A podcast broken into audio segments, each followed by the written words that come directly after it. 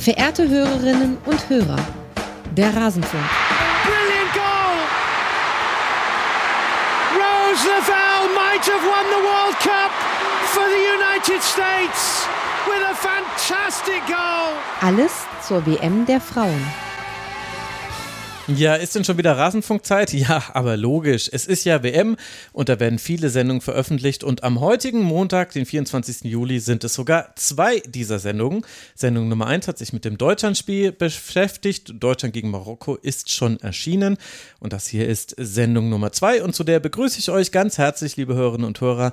Mein Name ist immer noch Max Jakob Ost. Ich bin der Edgenetzer auf mastodon.social und begrüße heute bei mir zwei Gäste. Ich freue mich sehr, dass Sven mal wieder hier ist. Hallo, lieber Sven. Servus, äh, grüße die paar Meter die Straße runter. Ja, ja, doch, stimmt. Ja, ein paar Meter die Straße runter ist sogar halbwegs akkurat. Und äh, außerdem wieder hier, sie war ja schon mal zu hören bei diesem Turnier, Jasmina. Hallo, Jasmina. Ich grüße von ein bisschen weiter weg. Auch das Aus Niedersachsen, ist akkurat. moin. mein Gott, Niedersachsen, das ist ja, also für einen Bayern ist Niedersachsen quasi hinter dem Mond.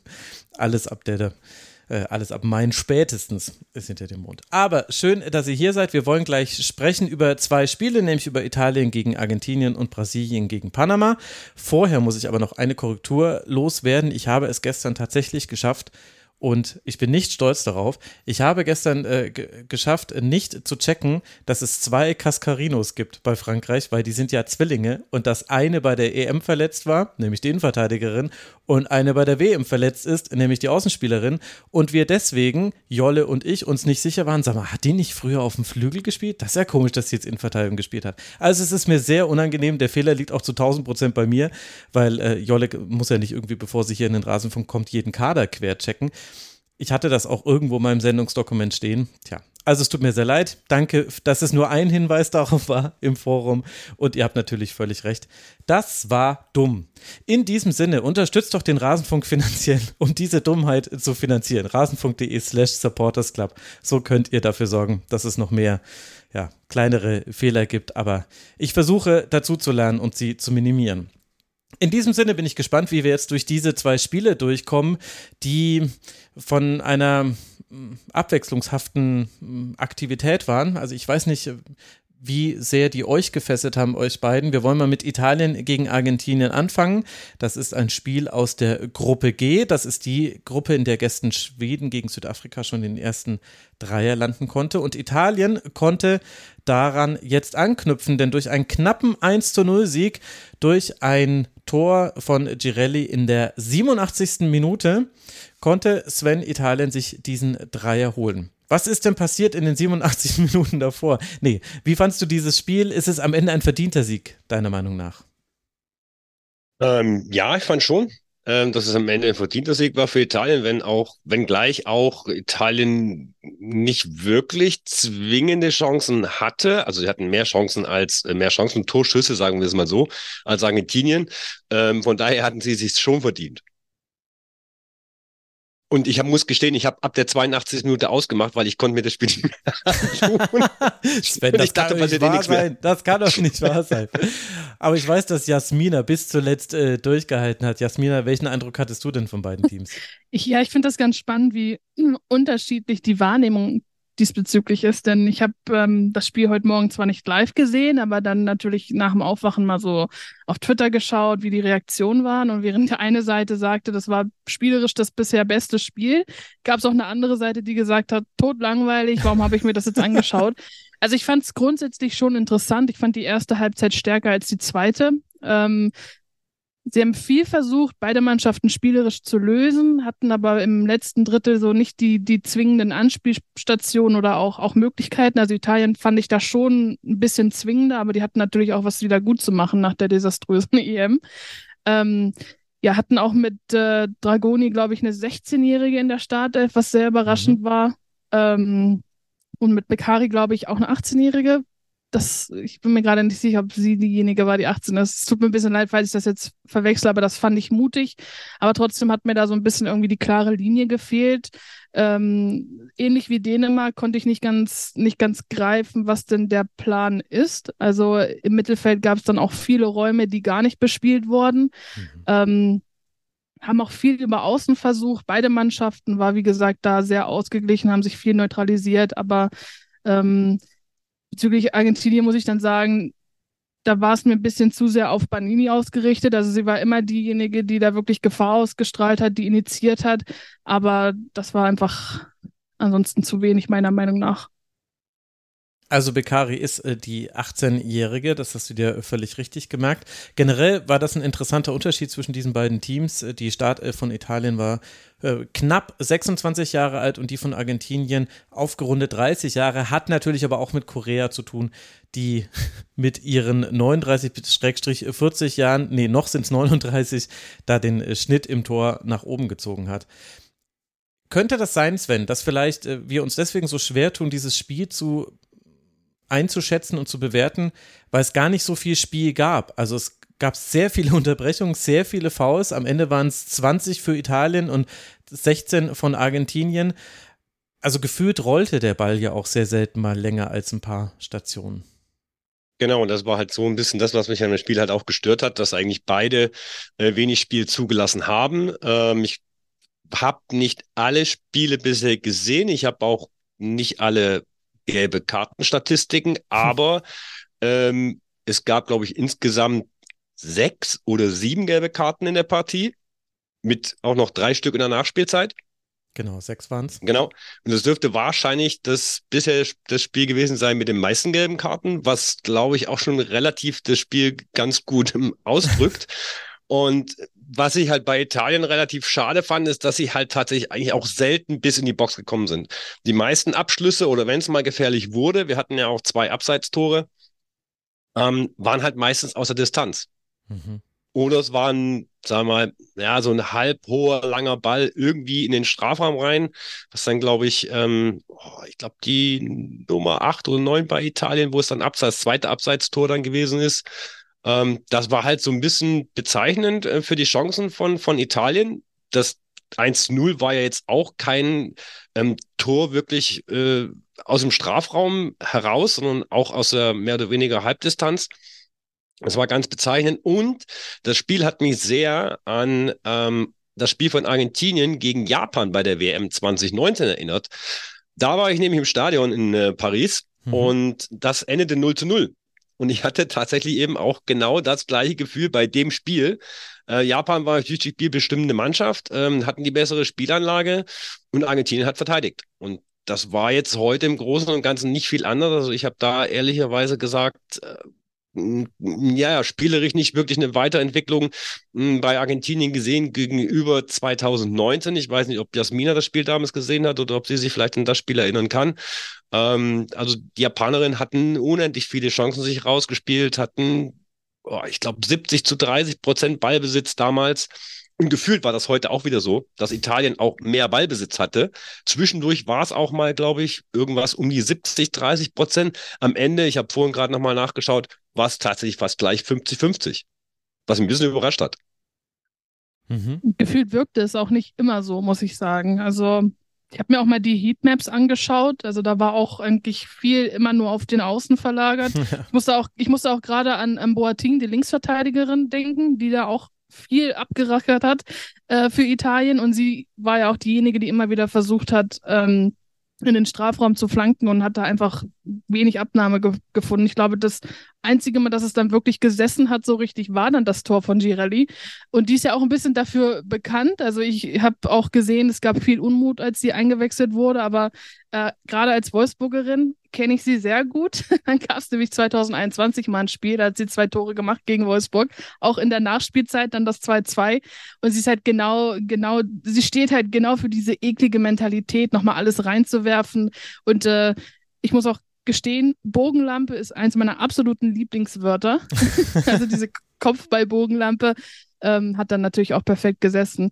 War, ich, ich bin, ich mag mich gar nicht so festlegen, ob jetzt so hoch verdient war, aber ja, war dann natürlich der absolute Knockout für, für Argentinien. Hm.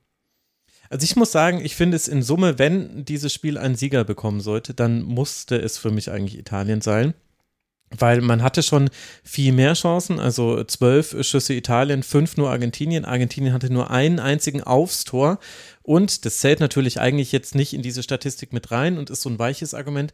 Aber es gab eben auch diese zwei Abseitstore für Italien. Einmal in der 15. Minute und einmal in der 42. Minute. Und das war zwar beides mal korrekt, deswegen Abseits nicht zählen zu lassen. Und das war auch einmal schon recht deutlich Abseits, fand ich. Aber also Italien war mehr dran und ich hatte auch das Gefühl, dass Italien mehr dafür getan hat, dann, wenn man im Angriffsdrittel ist, auch was Konstruktives in den Strafraum rein zu machen. Das waren zwar dann oft auch Flanken, 15 waren es, glaube ich, insgesamt, drei davon sind angekommen, eine davon hat ja auch zum Tor dann geführt, aber es waren aber halt auch Dribblings, es gab auch mal einen Doppelpass, es gab immer wieder so Einzelaktionen, also Dragoni hatte eine Aktion, das war auch, glaube ich, vor allem der Abseitstore, die war einfach wunder, wunderschön. Und ich muss sagen, bei Argentinien haben mir, hat mir das eigentlich gefehlt. Es gab immer mal wieder so kleinere Dinge. Banini hat sich gefühlt jeden Schuss genommen, den sie gekriegt hat. Also sobald sie den Ball hatte, hat sie gesagt, geil, hau ich mal drauf. Ach Mist, waren ja 40 Meter. Also ich überspitze jetzt ein bisschen, das konnte nicht klappen. Ich fand, La Roquette hatte ein unglaublich schweres Spiel. Also die wurde auch sehr, sehr gut verteidigt von Linari und Salvai. Aber die hatte ganz wenig gute Aktionen, die mir jetzt zugegebenermaßen ein paar Stunden später noch im Kopf geblieben sind. Und deswegen war ich eher dann von Argentinien enttäuscht, muss ich sagen. Ich kann mich jetzt ehrlich gesagt an dieses Japan-Spiel nicht mehr so detailliert erinnern wie du, Sven. Aber ich fand defensiv war das gut von Argentinien. Mallorca und Cometti in der Innenverteidigung haben das gut gemacht. Ich fand die Einwürfe von Stabile haben mich wahnsinnig gemacht, aber das ist ein ganz anderes Thema. Müsst ihr mal drauf achten. Die wirft ganz komisch ein. Die drückt den Ball quasi so weg. Meiner Meinung nach ist das manchmal auch an der Grenze zum falschen Einwurf. Aber egal, anderes Thema. Aber es war irgendwie, ja, es äh, ging sehr wenig. Und es wäre ein 0 zu 0 gewesen, wenn Argentinien da auf Boatin ein bisschen, bisschen Druck gemacht hätte bei der Flanke. Aber vielleicht war das dann auch eine Konditionsfrage so spät im Spiel. Aber irgendwie enttäuschend. Und es könnte ja Sven auch schon so eine kleine Vorentscheidung sein. Muss man natürlich sehr vorsichtig sein, weil es sind noch einfach zwei Spiele für beide zu spielen. Aber man konnte schon davon ausgehen, wenn Südafrika der Außenseiter bleiben wird, der er jetzt ist, der vielleicht im ersten Spiel gegen Schweden nicht so deutlich war, aber vom Ergebnis her schon, dann könnten ja diese beiden Teams Platz zwei unter sich ausspielen und dann ist jetzt logischerweise Italien deutlich im Vorteil. Absolut. Es wäre, also ich muss ja auch sagen, ich habe Italien letztes Jahr im Algarve Cup gesehen. Da haben sie ja im Finale auch gegen ähm, Schweden verloren, mhm. nach Meterschießen. Und da fand ich Italien eigentlich das ganze Turnier über hervorragend. Ähm, und hatte daraufhin auch mich eigentlich auf Italien bei der EM gefreut und wurde dann bei der EM halt auch von Italien wieder Wir alle enttäuscht. wurden bei der EM von Italien enttäuscht. Äh, am meisten wurde Italien von Italien enttäuscht. Insofern ist der Sieg jetzt schon mal, ähm, glaube ich, recht wichtig für Italien. Ähm, sie haben zumindest schon mal drei Punkte. Ähm, die Trainerin ist vielleicht erstmal so ein bisschen aus der Schusslinie. Ihr hattet das ja mhm. äh, auch schon besprochen vorher äh, in der Vorschau auf die WM. Ähm, da lässt sich jetzt auch erstmal ein bisschen leichter arbeiten, ein bisschen weniger Druck ist da. Ähm, ich glaube, da war der Druck bei Italien auch definitiv schon ein bisschen größer als bei Argentinien. Also ich glaube nicht, dass man in äh, Argentinien jetzt erwartet, dass sie da irgendwie sechs Punkte holen und Gruppenzweiter werden. Ähm, insofern ist das für Italien absolut in Ordnung. Ähm, und Schweden ist ja jetzt auch nicht so berauschend gewesen, zumindest mhm. äh, im ersten Spiel. Insofern ähm, würde ich sagen, das könnte durchaus das entscheidende Spiel für, ähm, für Italien sein. Mhm. Das ist jetzt wenn sie da einen Punkt holen. Das nächste Spiel am Samstag spielt Schweden, Schweden gegen Italien. Das ist die nächste Partie aus dieser Gruppe G. Man hat allerdings auch äh, Schwächen gesehen. Ich fand es bemerkenswert, Jasmin, ist dir jetzt auch aufgefallen, wie oft Durante Probleme hatte bei, bei hohen Bällen, eigentlich, also bei vielen Bällen, die auf, auf den Kasten gekommen sind, ehrlicherweise. Und Argentinien hatte ja dann auch sehr früh die Freistoßtaktik. Wir schießen den Ball möglichst scharf einfach direkt auf sie und dann gucken wir mal, was passiert, weil direkt fangen oder wegfausten, so dass man nicht mal rankommt, wird sie nicht. Das, das hatte ich ehrlich gesagt nicht so abgespeichert, dass sie da so eine Schwäche hat. Und das, obwohl wir eigentlich ja davon reden, dass gerade das Torhüterinnen-Spiel so stark mhm. geworden ist bei dieser WM.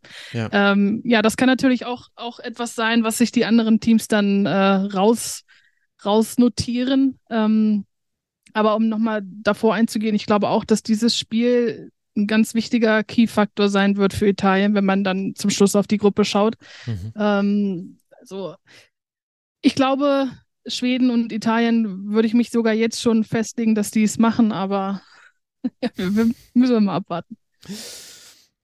Müssen wir mal abwarten. Und äh, was ist zu Argentinien noch zu sagen? Also, ähm, da kam Jamila Rodriguez erst äh, sehr spät mit dazu, war so eine erwartete Einwechslung eigentlich. Du hast schon den Fokus auf Banini genannt. Bonsegundo war noch die andere, die quasi so offensiv, glaube ich, die meisten Akzente hatte. Der rechte Flügel bei Argentinien nicht existent. Also das war, war verrückt. Es ging alles, wenn dann über links. Aber ja. einzelne Chancen hatte man ja auch. Also gibt es denn auch positive Dinge, die man bei Argentinien festhalten kann, deiner Meinung nach? Also für mich wirkt es einfach ein bisschen zu ideenlos, ein bisschen zu uninspiriert, denn das ist dasselbe, was ich fast schon bei, bei Pendel Harder gesagt hatte, wenn das Spiel auf eine Spielerin so zugeschnitten ist, und das war für mich auch wieder ein bisschen Banini, die einfach, wie gesagt, alles initiiert hat, äh, versucht hat. Und wenn du dir dann nur zu helfen weißt, indem du mal aus der Distanz schießt, ähm, dann läuft einiges schief. Also da müssen sie auf jeden Fall trotzdem nachlegen. Sie brauchen einfach ja, ich, ich will nicht sagen eine Zielspielerin vorne drin, aber einfach vielleicht ein äh, paar weitere spielerische Lösungen, wie sie gerade sowas überbrücken können. Aber da bin ich gerade auch, äh, glaube ich, von den Spielerinnen her zu weit weg, um, um da jetzt einschätzen zu können, wer da perfekt wäre. Aber es war mir einfach zu uninspiriert ähm, und das wird natürlich auch nicht besser bei den anderen Gegnern. Also ihnen wird mhm. ja nichts geschenkt. Sehr schön. Ja, Sven, magst du noch was äh, ergänzen zu Argentinien? Letzte Chance, denn gleich sprechen wir über Brasilien gegen Panama. Ich sehe das äh, tatsächlich genauso wie Jasmina. Das war alles ein bisschen zu uninspiriert. Ähm, wenn man dann vielleicht mal irgendwann noch mit Südafrika vielleicht den passenden Gegner auch bekommt, wo man, ja, wobei, das ist halt die Frage, wer soll dann das Spiel machen bei Argentinien gegen Südafrika?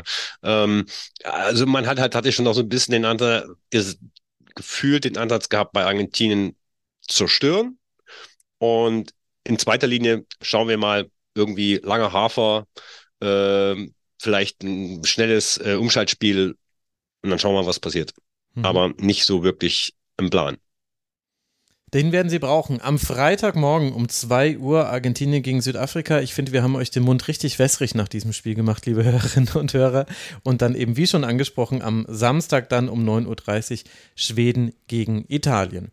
Und dann hatten wir ja auch noch ein Spiel aus der Gruppe F. Das ist die Frankreich-Gruppe, in der eben gestern Frankreich nur ein 0 zu 0 gegen Jamaika erreichen konnte. Und der andere Favorit dieser Gruppe, nämlich Brasilien, der hat es besser gemacht und vor allem Ari Borges hat es besser gemacht, denn sie alleine sorgt äh, unter ihrer Beteiligung für alle vier Treffer beim 4 zu 0 Sieg gegen Panama. In der 19. Minute trifft sie direkt, in der 39. Minute erhöht sie auf 2 zu 0. In der 48. Minute passiert was ganz Verrücktes, nämlich sie legt auf einen Treffer. Das ist dann das 3 zu 0 und die frühe Entscheidung, dass gar nichts mehr gehen würde in diesem Spiel. Und dann in der 70. Minute kann sie noch das 4 zu 0 dann wieder selbst erzielen. Drei Tore, ein Assist. Irgendwann wurde auch noch Marta eingewechselt. Da waren Jasmina dann alle Brasilien-Fans glücklich. Und ich auch. also ich fand das auch einen richtig schönen Moment, denn äh, Martha ist mit Sicherheit auch eine Spielerin, die für viele von uns, äh, mhm. wie ich immer so schön sage, einen emotionalen Wert hat. Ähm, das ist auch hier wieder der Fall. Und ähm, ja, hat mich einfach gefreut, auch die, die Reaktion zu sehen. Ich glaube, die, die Fan-Ecke hatte dann auch so einen großen Banner da rausgeholt und äh, es war einfach schön. Ähm, ja, das Spiel an sich, ähm, vorweg habe ich mir mal die Aufstellungen angeschaut und habe mir so gedacht, oh, Panama sieht irgendwie auch ein bisschen nach Fünferkette aus. Das wird ein Geduldsspiel und wir haben eigentlich gerade eins hinter uns, so nach dem Motto. Mhm. Ähm, ja, aber das war einfach ein absolutes, ja, eine Machtdemonstration fast schon. Panama hat ja fast gar keinen Zugriff gehabt, sich komplett aufs Verteidigen konzentriert. Brasilien aber total schöne Spielfreude an den Tag gelegt, hatten richtig, richtig Lust. Ich fand das ganz lustig im, im Vorbericht, da haben sie immer darauf ähm, da haben sie immer betont, dass Brasilien so viel an der Defensive gearbeitet hat und dass Kompaktheit ja so wichtig ist und irgendwie haben sie nichts davon gebraucht in diesem Spiel. Also, musste, ich, musste ich ein bisschen schmunzeln. Also Panamas beste Spielerin war Torhüterin Bailey. Die hatte ja auch in der 36. Minute eine richtig schöne Parade, wo sie den Ball, glaube ich, noch äh, einen Schuss von Luana über, mhm. über den Kasten lenkt. Aber ja, Borges muss ich auch sagen. Also was die da gespielt hat, war ja absoluter Wahnsinn. Ich glaube, es ist auch ihre erste WM, wenn ich mich nicht täusche. Auch gerade das, das 3 zu 0, wo sie da äh, im Strafraum mit der Hacke zurückpasst und einfach genau weiß, dass Sanerato da steht und den abnimmt. Also das war einfach ein super schönes Spiel von Brasilien. Ähm, ich möchte mich aber auch nicht zu weit aus dem Fenster lehnen, weil ich der Meinung bin, dass Panama jetzt nicht, also dass das jetzt nicht zu viel aussagt, weil defensiv wurden sie noch nicht gefordert. Da wird man dann im weiteren Verlauf des Turniers stehen, wie gut sie da jetzt sich wirklich verbessert haben. Aber ja, also das war ein spielerisch schöneres Spiel. Mhm. Aber Sven, ich habe auch gelesen, also bei mir war es so, ich habe quasi dieses Spiel erst so nebenher gesehen, da habe ich die andere Sendung fertig produziert und habe es dann quasi nochmal mit Aufmerksamkeit äh, gesehen. Und das Nebenhersehen funktionierte sehr gut, denn so oft musste ich gar nicht hingucken. So viel ist nicht passiert. Und dann hatte ich auch die äh, Reaktionen gesehen auf Mastodon und auch auf äh, Twitter, dass das durchaus so eine Kritik war an äh, Brasilien, dass man, also verkürzt gesagt, jetzt nur so hoch gesprungen ist, wie man musste und dass man dieses Spiel gemacht hätte, ohne zu glänzen. Ist es denn auch deine Meinung? Ich, also ich sehe es so, dass man nur so hoch gesprungen ist, wie man musste. Allerdings, ohne zu glänzen, würde ich überhaupt nicht unterschreiben. Mhm. Und ich bin da auch ähm, bei Jasmina, was sie zuvor gesagt hat, was das Spielerische betrifft. Ähm, es mag jetzt ein bisschen blöd klingen, weil ich ja ein bisschen hart mit ähm, Deutschland ein bisschen etwas hart mit Deutschland ins äh, Gericht gegangen bin nach dem heutigen Spiel. Und das sind ja vielleicht durchaus auch zwei vergleichbare äh, Gegner mit äh, Marokko und ähm, Panama. Ähm, ich habe aber auf jeden Fall gesagt oder mir gesagt, Brasilien ist für mich nach dem Spiel äh, einer der WM-Favoriten, wenn nicht gar der WM-Favorit. Hm. Aber auf jeden Fall für mich der Favorit auf den, ich sag mal, schönsten Fußball. Ähm, die Ansätze haben sie, haben sie gezeigt und die haben sie nicht nur in diesem Spiel gezeigt. Und ähm, vielleicht ist das auch so ein bisschen was, was Pia Sundhage ähm, dann reingebracht hat, dass sie, naja, also es gibt ja manchmal Trainer, die versuchen, okay, wir wissen, wir spielen hier irgendwie, wir sind brasilianisch und wir wollen ein bisschen zaubern und Hacke Spitze 1, 2, 3. Ähm, aber lass das mal bitte sein, weil wir spielen, wir spielen bei einer WM und sind nicht in der Quali, wo wir unseren Gegner eh 15 zu 0 zerlegen. Und den Spielerinnen aber zu vermitteln, zu sagen, es ist mir egal, ihr seid Brasilianerin, ich will das auf dem Platz sehen. Und ich finde, das hat man nicht nur in dem Spiel gesehen. Ich, Disclaimer, ich war in Nürnberg ähm, beim Länderspiel gegen Brasilien. Mhm und durfte das da tatsächlich aus nächster Nähe hinter der Bande äh, sehen.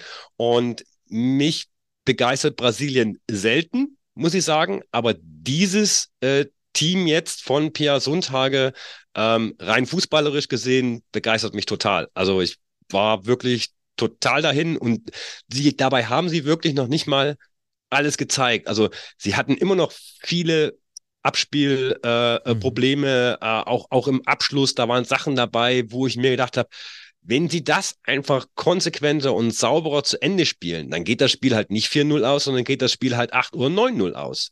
Ja, aber dann ist das, wäre das auch nochmal so eine etwas klarere, sag ich mal, Machtdemonstration gewesen gegenüber den anderen Teams, um zu zeigen, mit uns ist zu rechnen. Und dann, und jetzt kommt es noch dazu, hast du noch eine Martha, die du von der Bank bringen kannst. Ich Mhm. Wage zu behaupten, dass vielleicht bei dem Turnier die Rolle von Martha ist, von der Bank zu kommen und nicht mhm. von Anfang an zu spielen. Ähm, dass Pia Sundhage damit quasi weiter den Umbruch in der Elf vorantreiben will und gesagt hat, pass auf, Martha, du kannst gerne mitkommen, aber unter folgender Bedingung. Du setzt dich auch mal auf die Bank, du spielst vielleicht mal nur 10, 15 Minuten, aber du hast eventuell die Chance, doch noch deinen WM-Titel zu bekommen. Das könnte ich mir jetzt so vorstellen, dass, äh, dass es vielleicht so, so gelaufen ist und dass wir da Martha auch in der, in der Rolle sehen. Du, wenn du eine Martha dann immer noch in der Hinterhand hast, die dann auch in der zweiten Halbzeit noch bringen kannst, ja, holla die Waldfee. Also was, was, was, was willst du mehr, ja? Und natürlich die Tore, wie gesagt, ähm, wunderbar herausgespielt. Und äh, wobei man auch fairerweise sagen muss, glaube das, ich weiß nicht, ob das dritte Tor den hat die Torhüterin von Panama halt prallen lassen. Und dann war es halt mehr oder weniger ein Abstauber. Und beim 1 zu 0 ähm, hatte Boris, glaube ich, relativ viel Platz. Die konnte sich aussuchen, nehme ich den mit dem Fuß an, links rein, rechts rein oder vielleicht doch mit dem Kopf unten rein oder oben ins Eck. Also sie hat so viel Platz und so viel Zeit gehabt. Das darf dann einfach ähm, auf dem Niveau nicht passieren. Aber es ist halt auch Panama, das dürfen wir letztendlich auch nicht vergessen. No disrespect. Mhm. Also es war das 2 zu 0, wo äh, Bailey so zur Seite abgewehrt hat und dann Boris quasi im zweiten Versuch das 2 zu 0 gemacht hat. Das 3 zu 0 war nämlich dieses wunderschöne Tor. Wenn ihr euch nur ein Tor des heutigen Tages angucken wollt, liebe Hörerinnen und Hörer, das 3 zu 0 von Brasilien gegen Panama, das war richtig schön herausgespielt. Und da hat äh, Brasilien auch etwas ausgenutzt, was einfach konsequent bei Panama zu sehen war. Also auch Brasilien hat im Grunde mit nur einem Flügel gespielt. Also der eine Flügel hat nämlich die Hereingaben gegeben und der andere Flügel, nämlich Borges, hat dann die Tore gemacht. Es lief alles über links. Und das hatte, glaube ich, auch damit zu tun, äh, dass Castillo irgendwann sehr überfordert mit den Aufgabenstellungen waren. Das sieht man auch beim 3 zu 0 wunderbar. Da lässt sie sich erst fallen, um, äh, um den Weg in den Strafraum äh, dicht zu machen. Dann kommt der Ball auf den Flügel und sie, sie überlegt einfach einen Moment, soll ich jetzt rausrücken oder nicht? Und in dem Moment ist die Flanke schon gekommen. Also das sind dann einfach so individuelle Aussetzer gewesen und dann so jemand wie Pinson äh, hat sich da noch versucht reinzuwerfen, hat aber auch ihre Probleme. Quintero die eigentlich sehr zweikampfstark ist, musste dann nach einem schlimmen Kopfzusammenprall raus. Auch war gut zu sehen, dass sie gleich raus musste, aber es war schlecht zu sehen oder schlecht mit anzuschauen, wie es ihr ging nach diesem Kopfzusammenstoß. Das war wirklich heftiger. Also Panama hat es da auf verschiedenen Ebenen sehr, sehr schwer gehabt. Und das überrascht ja dann auch nicht so sehr. Mir hat besonders Caroline noch gefallen bei Brasilien. Ich weiß nicht, Jasmina, gab es für dich noch so Entdeckungen bei diesem Team? Also, weil ich muss zugeben, ich habe sie auch beim Spiel gegen Deutschland gesehen, fand sie auch fantastisch, aber das, was sie da gut gemacht haben, Pressing, haben wir jetzt komischerweise gegen Panama gar nicht so sehr gesehen. Aber äh, Caroline hat jetzt nochmal einen ganz besonderen äh, Wert äh, in meinem Herzen. Also, ich hatte schon in der Recherche viel über sie gelesen und äh, Bilder gesehen, aber die könnte nochmal echt so ein, ja, so ein brasilianischer X-Faktor sein.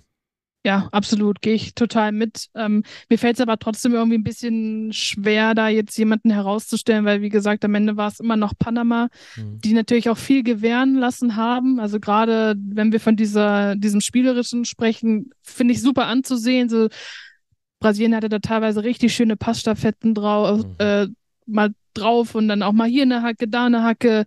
Ähm, nicht jedes Team wird das so zulassen. Deswegen bin ich ganz gespannt, wie sie denn agieren, wenn es eine Mannschaft gibt, die da auch richtig gegengeht, ähm, die das besser verteidigen kann, die von der Qualität einfach besser ist. Denn das ist mir auch aufgefallen, Castillo war oft total abgemeldet, ist auch überhaupt nicht mehr draufgegangen zum Schluss dann, sondern ja. hat auch einfach dabei zugeschaut, wie die sich da den Ball hin und her passen und flanken und ähm, ja, wenn du, wie gesagt, Brasilien so gewähren lässt, dann überrascht mich das am Ende nicht. Aber ist mir noch ein bisschen zu früh, um davon zu sprechen, dass sie ein Turnierfavorit sein können. Denn da möchte ich erst sehen, wie sie gegen eine Mannschaft agieren, die da auch was gegensetzen kann, die kompakter steht, die vielleicht Brasilien auch selber mal unter Druck setzt. Denn da hatte Brasilien ja auch wenig zu tun gegen Panama. Die hatten zwar immer auf Fehler gelauert und hatten auch mal den ein oder anderen Vorstoß, aber das war ja dann auch schnell wieder geklärt.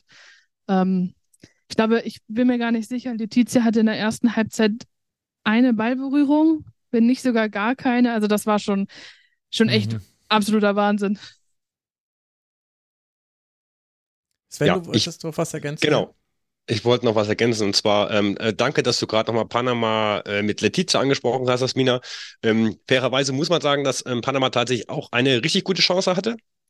Ähm, kurz vor Ende, als Letizia sich nämlich, glaube ich, ein bisschen strecken musste, ähm, um den Ball dann auch irgendwie ums Tor zu lenken. Ähm, das ist das eine. Das andere ist, du hattest es auch in der WM-Vorschau angesprochen. Ähm, ich, äh, Brasilien ist Flanken, Flanken, Flanken, Flanken. Habe ich das richtig im Kopf? Ja. Ja, genau. Ähm, das hat man dann tatsächlich heute auch gesehen. Und da finde ich, das ist dann teilweise halt auch so ein bisschen die, vielleicht die Schwachstelle, dass es zu eindimensional ist. Ähm, es, solange es funktioniert, alles gut. Mhm. Aber dass es letztendlich ein bisschen zu eindimensional ist und in der Mitte, wenn man dann, also das hat man bei Panama teilweise gesehen, wenn sie halt mit fünf Spielerinnen ähm, an der Box standen und ähm, Brasilien wollte rein, dann war es, hatte man ein bisschen das Gefühl, dass Brasilien sich gedacht hat, okay, wir wissen eigentlich gar nicht, wie wir da reinkommen sollen, aber wir laufen einfach mal in die fünf Mann rein, weil Panama, die Spielerinnen jetzt auch nicht die erfahrensten sind und Brasilien vielleicht ein bisschen abgezockter. Und dann kriegen wir halt schon irgendwie einen Freistoß oder der Ball kullert der Ball kullert hinter die Linie und dann kommen wir da irgendwie rein. Aber das war mir dann tatsächlich da auch dann ein bisschen zu wenig. Das ist das eine. Das andere, was ich noch zu Panama sagen wollte, ich glaube, ich habe das vorhin gerade noch ähm, gelesen. dass sie, glaube ich, seit 2021 oder so ähm, auch nicht wirklich mehr große Gegner gespielt haben. Und ich glaube, mhm. dass es halt schon ein Problem ist, dass wenn du halt in deinen Testspielen oder Quali-Spielen nur Gegner hast, die ja, also die halt nicht aus den, keine Ahnung, Top 20, 30 der Welt kommen, ähm, ich glaube, das letzte große Spiel, was sie hatten, war gegen Japan. Das haben sie 0 zu 7 verloren. Das tut zwar weh, aber wahrscheinlich sind das eben auch genau diese Spiele, die du brauchst, um Situationen, wie du sie vorhin beschrieben hast, Max, äh, mit der einen Spielerin ähm, zu vermeiden, einfach um einen Lernprozess einzuleiten. Ja. Genau, also tatsächlich, du hast es ja angesprochen, 0 zu 7 gegen Spanien, aber ansonsten sehr viele Gegner, kleinere äh, Qualität oder geringerer Qualität. Die Flanken, äh, danke, dass du sie angesprochen hast. Ich äh, habe das Gefühl gehabt, ich kann nicht äh, Flanken ansprechen, wenn alle Tore nach Flanken fallen. Denn von den 33 Flanken sind auch 11 angekommen, also eine 33-prozentige Quote. Das ist äh, sehr gut.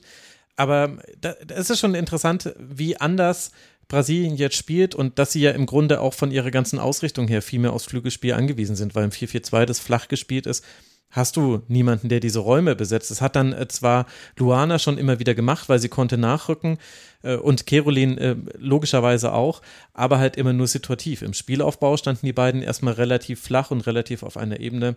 Aber das Gute ist ja, dass wir all das, was wir gesagt haben, nämlich wir wollen das jetzt erstmal gegen einen anderen Gegner sehen und dann schauen wir mal, das wird ja alles am Samstag passieren, denn da spielt Frankreich gegen Brasilien und da bin ich jetzt wirklich sehr gespannt drauf, nachdem ich jetzt beide Teams äh, gesehen habe. Die einen waren nicht ganz so schlecht, wie das Ergebnis es ausgesagt hat. Die anderen waren vielleicht zwar so gut, wie das Ergebnis es aussagt, aber der Gegner eben nicht die Referenzgröße. Also da freue ich mich richtig drauf. Frankreich gegen Brasilien, Samstag 12 Uhr. Das wird schön. Hoffentlich hält mein Stream, ansonsten bin ich traurig. Und wenn es da um das Flügelspiel geht, ich habe jetzt gerade gelesen, Wendy Renard hat Wadenprobleme, da soll es wohl oh. auch noch eine Untersuchung geben. Weil grundsätzlich würde ich jetzt sagen, wenn Wendy Renard fit ist, dann zieht dieses Flügelspiel vielleicht auch nicht so gut. ja, stimmt, ja, guter Punkt. Aber das, äh, da steht noch eine Untersuchung aus. Na, wir werden es äh, verfolgen und es war ja bisher nur ein Spieltag in dieser Gruppe, der jetzt absolviert ist. Aber damit sind wir jetzt immerhin fast mit allen Gruppen durch. Ich sage euch noch kurz, liebe Hörerinnen und Hörer, was es morgen noch zu sehen gibt, denn da wird erstmal quasi der erste Spieltag beendet, nämlich um 4 Uhr unserer Zeit mit Kolumbien gegen Südkorea. Das sind logischerweise die Gruppengegner Deutschlands. Das können wir alle auf sportschau.de sehen. Und dann geht es morgens weiter mit der Gruppe A um 7.30 Uhr, die Neuseeland gegen die Philippinen und um 10 Uhr dann Schweiz gegen Norwegen. Und da ist natürlich gerade für Norwegen ordentlich Druck auf dem Kessel nach diesem Auftaktspiel. Also ich glaube, da können wir uns alle drauf freuen. Wir werden es sehen. Ihr werdet sehen, ich weiß nicht, welche Konstellation ihr da morgen haben werdet. Ich weiß, dass ihr heute viel gemacht habt, um das möglich zu machen, dass ihr hier sein könnt. Deswegen ganz, ganz herzlichen Dank an Jasmina Schweimler. Danke, dass du hier warst. Sehr gerne. Und natürlich an Sven Bayrich von Lottes Erbin. Das habe ich jetzt noch gar nicht gesagt. Hört alle Lottes Erbin und folgt ihnen überall auf Social Media. Ich mag das sehr, dass immer zu Turnieren, Sven, da explodiert euer Mastodon-Account und auch der Twitter-Account, weil einfach sehr, sehr viel retweetet wird. Da kriegt man sehr viel so Stimmung mit. Äh, das mag ich äh, sehr gerne und äh, freue ich mich. Das macht Jule schon ganz gut. Jule macht das ganz fantastisch. Ganz liebe Grüße an dieser Stelle und ganz herzlichen Dank an dich, dass du hier warst. Sehr gerne. Und äh, dann hoffe ich, liebe Hörerinnen und Hörer, dass euch äh, dieser äh, Doppelwumms des heutigen Tages gefallen hat. Jetzt kommt aber wirklich keine Sendung mehr heute. Ihr müsst das ja alles noch hören. Vielen Dank, dass ihr den Rasenfunk unterstützt. Rasenfunk.de slash supportersclub ist die Adresse, auf der ihr erfahrt, wie das geht. Und alle unsere Gäste bekommen ein Honorar. Wir haben Annika Flug und Unterkunft und so weiter gezahlt nach Australien und all das habt quasi ihr gezahlt. Also bitte unterstützt uns. Würde uns sehr freuen. Und ihr könnt uns sehr gerne weiterempfehlen. Auch das bietet sich doch an, an so einem Spieltag, wo die Deutschen gespielt haben, ist es vielleicht noch ein bisschen leichter. Also macht Werbung für den Rasenfunk und dann hören wir uns wieder. Bleibt gesund, macht's gut. Ciao. Der Rasenfunk lebt von euren Beiträgen. Vielen Dank.